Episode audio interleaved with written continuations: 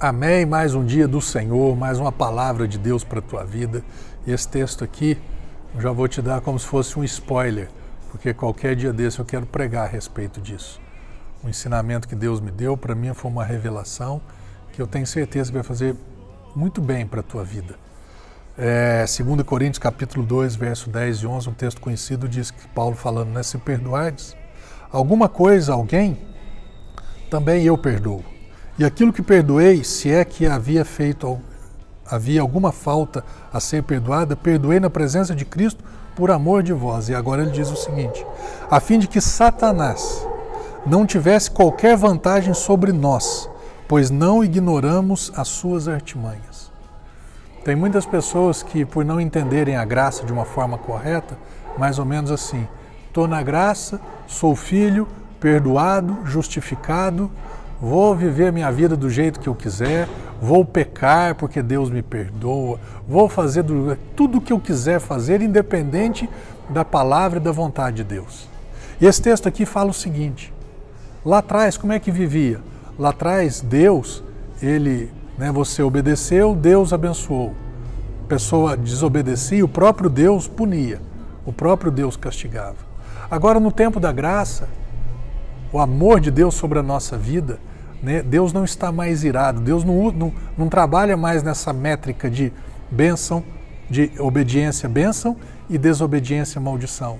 Deus trabalha agora naquilo que Cristo fez e você acreditou, Ele te abençoa, é um favor, é graça.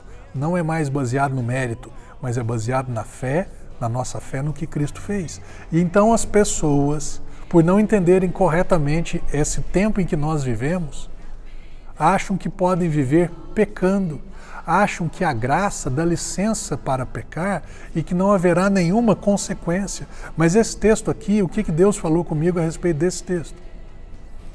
Para que Satanás não tivesse qualquer vantagem. Então, quando eu desobedeço a palavra de Deus, porque esse texto aqui está falando de obediência, quando eu desobedeço a palavra de Deus, o diabo alcança vantagem na minha vida. O que é vantagem? Ele está à minha frente. E quando ele está na minha frente, ele vai causar ciladas, artimanhas para matar, roubar e destruir. Porque esse é o papel dele.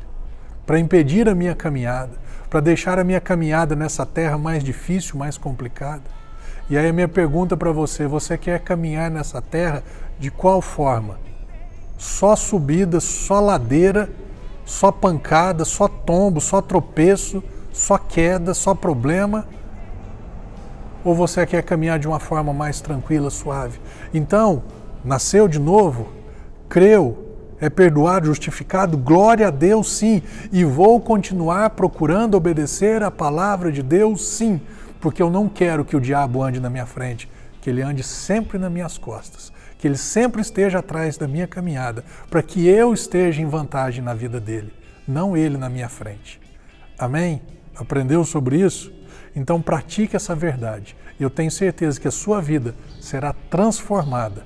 Cada dia mais você experimentará da bondade do Senhor livremente na tua vida e cada dia menos empecilhos, artimanhas e ciladas do diabo. Amém, meu irmão?